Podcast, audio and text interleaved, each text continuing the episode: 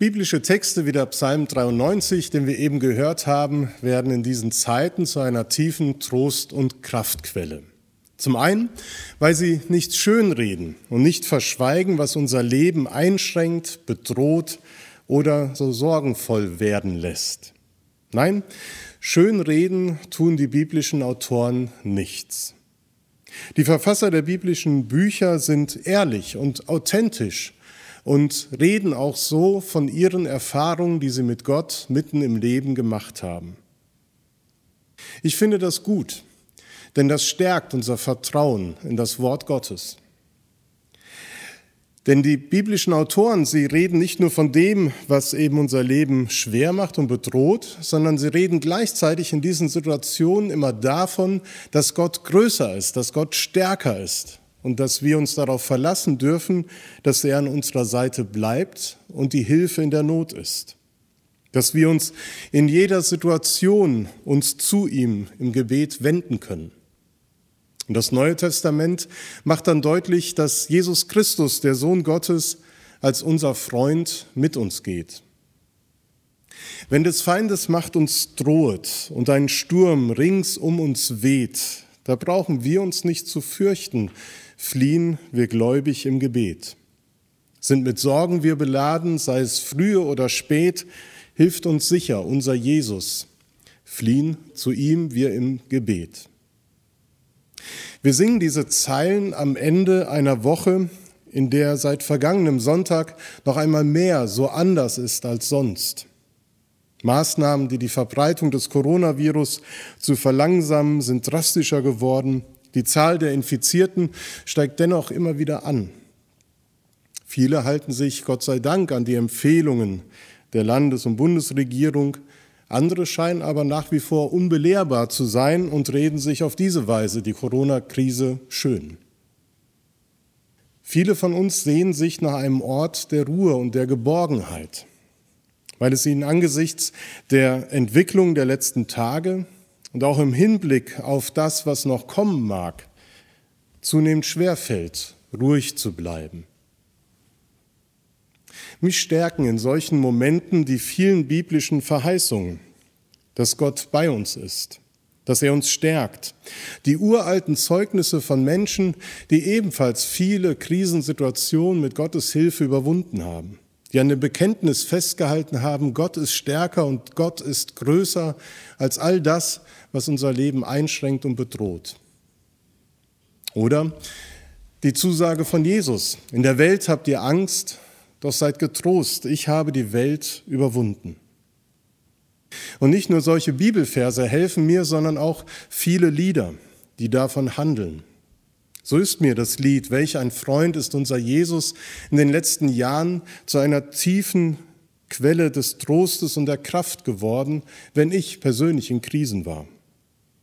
In diesen, wie in vielen anderen Liedern, wird von einem Sturm gesprochen.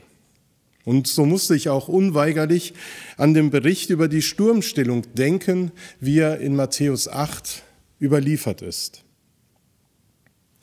Jesus ist mit seinen Jüngern unterwegs in einem Boot auf die andere Seite des Ufers des See Genezareth. Die Sonne scheint, es ist warm, still ruht der See, könnte man sagen. Malerische Kulisse am Horizont. Wir können die Schönheit auf Bildern im Internet betrachten und manch einer, der von uns schon mal persönlich da war, wird sich nun erinnern an diesen Anblick. Aber so schön dieser See auch ist, so tückisch ist er auch. War eben noch kein Lufthauch zu spüren, so kann es im nächsten Augenblick ganz anders sein wenn die Fallwinde von den Bergen herunter wehen und den ruhigen See in ein aufgewühltes Meer verwandeln. Und genau das geschieht während der Überfahrt. Und die Jünger im Boot geraten in eine lebensbedrohliche Krise. Aber zum Glück haben sie ja Jesus. Sie wenden sich ihm zu und sehen, er schläft. Was für eine irritierende und verstörende Szene wird uns da überliefert. Mitten in der Krise, mitten in dem Sturm schläft Jesus, bis, bis seine Jünger ihn um Hilfe bitten. dann ist er sofort da, er reagiert sofort. Und er bedroht Wind und Wellen und beruhigt seine Jünger. Als der Sturm um sie wehte, flohen sie zu Jesus und baten ihm um Hilfe. Und in der Krise lässt Jesus seine Jünger nicht allein, sondern hilft ihnen, ist da. Für mich ist diese Geschichte aus Matthäus 8 und das Bild vom See Genezareth beispielhaft für das geworden, was wir in diesen Zeiten erleben. Für die emotionalen Berg- und Talfahrten, die wir gerade durchmachen. Seitdem die Kitas und die Schulen geschlossen sind, haben wir als Familie vielleicht mehr als sonst oder mit Sicherheit mehr als sonst Zeit füreinander. Das bedeutet, auf der einen Seite können wir endlich mal wieder als Familie Dinge tun, für die wir sonst keine Zeit haben und eigentlich eine total hohe Familienqualität Zeit haben. Wir können miteinander spielen, Gesellschaftsspiele, wir können Puzzle zusammensetzen oder miteinander malen oder einfach nur gemeinsam lesen oder Fernseh gucken. Das ist so, als wenn man diesen ruhigen Blick auf den See hat der still und romantisch daliegt. Und auf der anderen Seite erleben wir auf einmal, dass ein Streit losbricht. Aus welchem Grund auch immer. Eben war es noch ruhig im Kinderzimmer und im nächsten Moment muss mal ein Streitschlichter dazwischen gehen, weil sich die Kinder dann doch über das eine Spielzeug, was sie beide gerne haben wollen, streiten. Oder die Eltern bekommen sich schneller in die Haare, weil sie nun 24 Stunden statt normalerweise vier Stunden miteinander in der Wohnung oder im Haus sind. Ja, das fühlt sich so ähnlich an. Mal ist alles ruhig und dann auf einmal alles stürmisch. Oder in Bezug auf die Arbeit. Vielleicht war in der letzten Woche noch alles normal und die ersten Tage dieser Woche waren mehr von Umorganisation geprägt, aber keineswegs von weniger Arbeit. Für viele aber steht nun nicht mehr die Frage nach Kurzarbeit im Raum, sondern sie ist Wirklichkeit geworden. Und war geschäftlich in den letzten Monaten alles ruhig und hoffnungsvoll, so ist für viele Selbstständige gerade die Frage nach der Existenzsicherung ganz oben auf.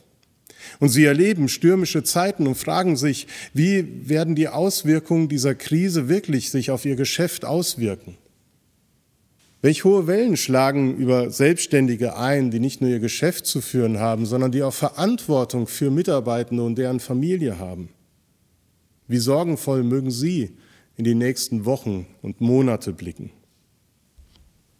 Und dann ja, dann sind da eben noch die vielfältigen Beziehungen, die jetzt in dieser Zeit gerade brach liegen. Zu Freunden, zu Verwandten, ja vielleicht sogar zu den Eltern. Ja, wir können als Familie eine gute Zeit haben. Aber was ist mit Oma und Opa, die man gerade nicht besuchen kann oder sollte? Da wird manch einer auch sich fragen, wie geht es ihnen jetzt im Altenheim oder in dem Ort, wo sie leben? Sind sie ruhig oder innerlich aufgewühlt? Wie erleben Sie die Nachrichten, die Sie über Fernsehen oder Radio mitbekommen? Wühlt es Sie mehr auf oder fühlen Sie sich in Gott geborgen? Wenn die persönlichen Kontakte auf das Minimum beschränkt sind und man sich fragt, wie einsam sind denn nun die Menschen, die wir sonst immer wieder treffen und mit denen wir uns unterhalten, unterwegs sind. Egal welchen Bereich unseres Lebens, unserer Gesellschaft man gerade nimmt, ich finde, es gibt diese Parallelen zur Sturmstillung auf dem See Genezareth. Und ich glaube zutiefst, dass wir genau das erleben können, was die Jünger damals erlebt haben. Dass in dem Moment, wo sie sich zu Jesus wenden, hilft er ihnen. Jesus steht zu seinem Wort, zu seiner Zusage. Und er kann schenken, dass auch in unserem Leben, in unserem Herzen die Wogen geglättet werden und manch Gedankensturm wirklich gestillt wird. Wenn Jesus uns einlädt, ihm zu vertrauen, auch in diesen Zeiten, dann ist das manchmal vielleicht schwer. Weil kann man das wirklich Jesus so blindlings vertrauen? Die Geschichte von der Sturmstillung, sie sagt mir ja. Die Jünger haben sich an Jesus gewandt und haben erfahren, er ist bei ihnen.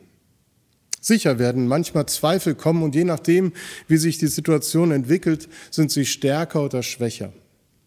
Aber ich wünsche uns, dass wir eben diesen Mut dadurch bekommen, dass wir Gottes Wort lesen, dass wir Lieder singen, die uns stärken, dass wir die Trost- und Kraftquellen anzapfen, die Gott uns zur Verfügung stellt, dass wir mit ihm reden und füreinander beten und uns so gegenseitig immer wieder zur Stütze werden in dieser Zeit. Gottes Liebe wärme dich, Gottes Gegenwart umstrahle dich, Gottes Geist möge in dir sein, Gottes Kraft soll in dir wirken, Gottes Zärtlichkeit dich beschützen und Gottes Frieden dich umgeben. Amen.